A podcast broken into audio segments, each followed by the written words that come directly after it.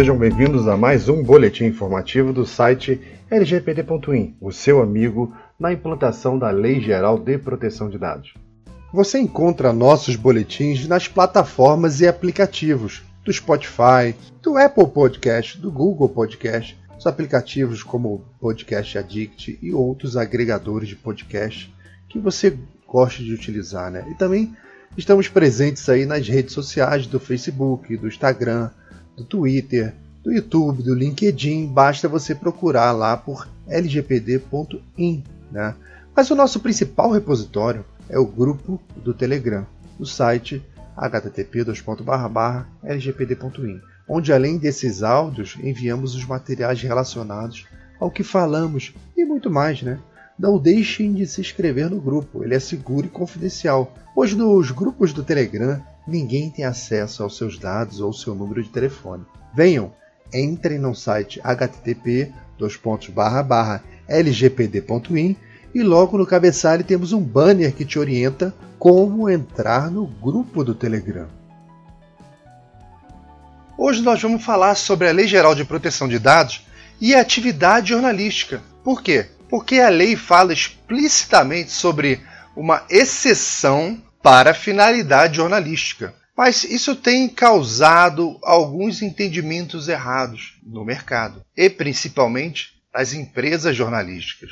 Tá? Bom, a, a lei acertou assim perfeitamente é, quando ela excluiu do seu alcance o tratamento de dados realizado para fins exclusivamente jornalístico. Entretanto, a lei não pode ser interpretada como uma carta branca às empresas jornalísticas, principalmente no que diz respeito ao uso de dados pessoais de terceiro. Nós vamos direto para um exemplo que vai deixar tudo mais claro. Imagine a seguinte situação onde um jornalista prepara uma matéria sobre as características físicas de corredores de 100 metros rasos aqueles que disparam lá ao vento e levam nove segundos para chegar lá no final da linha. Bom, eles fizeram essas matérias por diversas vezes lá sobre o Usain Bolt, principalmente na última Olimpíada, não sei se vocês lembram disso. Acompanhei bastante, que eu estava lá na Olimpíada, assisti ao vivo, foi um barato, muito legal. E eu lembro até de ter visto matérias falando sobre a vantagem dele não ter bunda, né?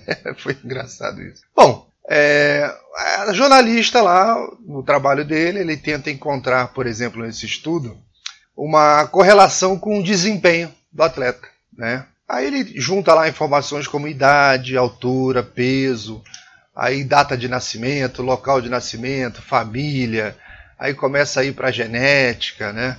Aí é, a gente vê que tudo isso constitui dado pessoal, né? E as conclusões obtidas nesse estudo por essa matéria, é, ela não é, não tem dúvida alguma que esse é um resultado informativo, né? E, e, vai ser um resultado também jornalístico. Né? Aquilo vai ser divulgado, aquilo vai ser publicado, aquilo é jornalístico e aquilo é informativo, mesmo utilizando dados pessoais de um determinado atleta, um grupo de atletas.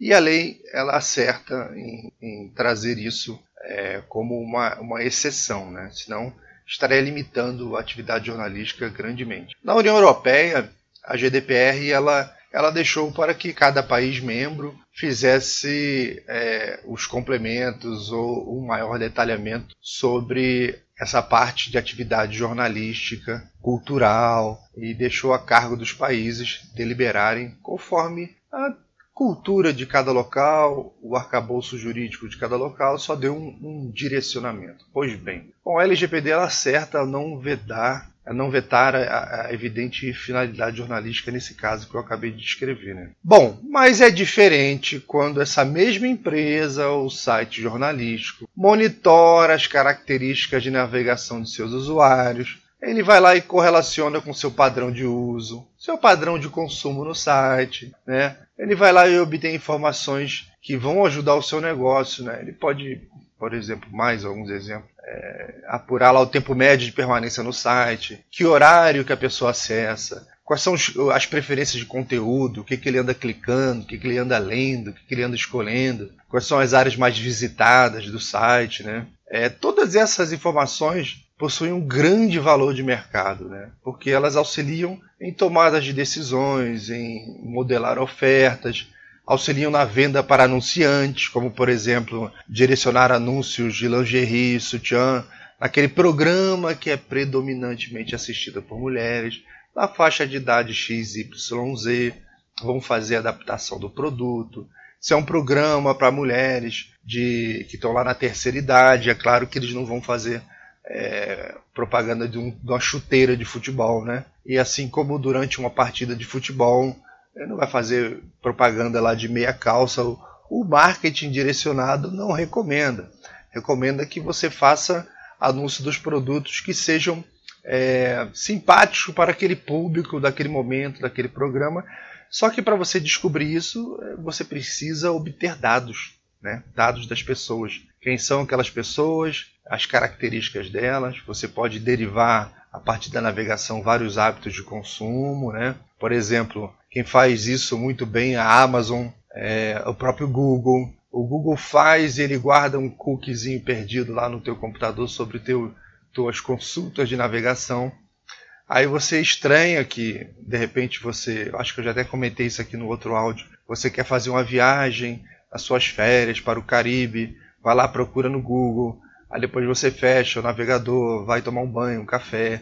Aí depois você abre o computador de novo, abre um outro site qualquer e você começa a ser bombardeado com ofertas de viagens. E aquilo tudo vem é, desse, desse hábito seu de consumo, que o Google deixou um rastro dessa informação e existem outros é, websites, outras empresas que fazem uso desse resquício que ficou lá para que te mande uma, uma, uma propaganda direcionada. Né? Então, as empresas de jornalismo eles também fazem isso, tanto para a mídia impressa quanto para a rádio e televisiva. Né? Se você chegar lá numa dessas empresas e falar, olha, eu tenho um determinado produto, eu quero comprar tempo de exposição aí na, na, na, sua rádio, na sua TV ou na sua mídia impressa. E a TV tem um, todo um, uma série de dados prontos sobre a, as características né, de cada público para cada horário, para poder adequar e vender aquela propaganda, até para poder cobrar mais caro ou mais barato. Né? Ou seja, não há dúvidas que o processamento de dados pessoais por empresas ligadas ao jornalismo que não tenham finalidades jornalísticas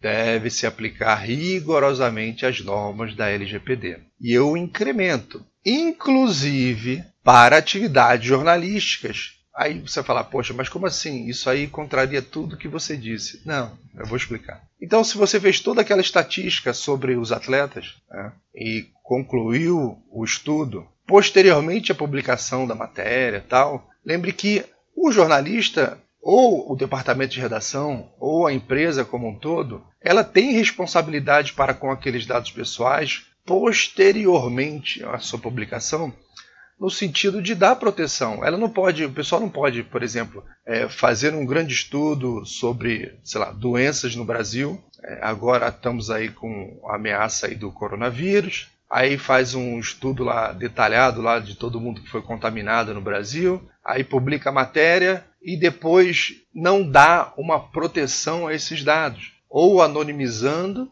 né?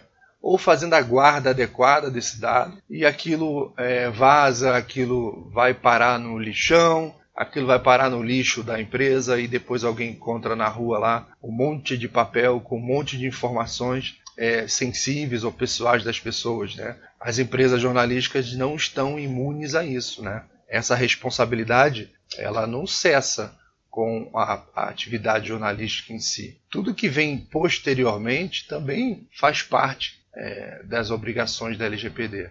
Então, o ideal é que a empresa, ao terminar a matéria, ela anonimize, anonimize ou apague os dados. Se ela não tem necessidade de armazenar, se ela não tem é, processos que deem a segurança adequada para aquele dado, a proteção, eu tanto falo das camadas de proteção, se aquilo é difícil para a empresa, então ela que elimine aqueles dados da maneira adequada e fique imune da, da LGPD. Tá? Então, essa foi o comentário de hoje. Esse foi o comentário de hoje sobre a obrigatoriedade da, da LGPD para meio jornalístico, em atividade jornalística não, em qualquer outra atividade que não seja de cunho jornalístico, sim. Tá bom, pessoal? Muito bom dia, um bom final de semana para vocês. Hoje é dia 6 de março de 2020. Faltam poucos meses para o início da implantação da LGPD. Eu espero que todo mundo já tenha começado esse processo. E lembre-se que nós estamos aqui para ajudar vocês e tirar todas as dúvidas que possam surgir, tá ok? Um abraço e bom fim de semana.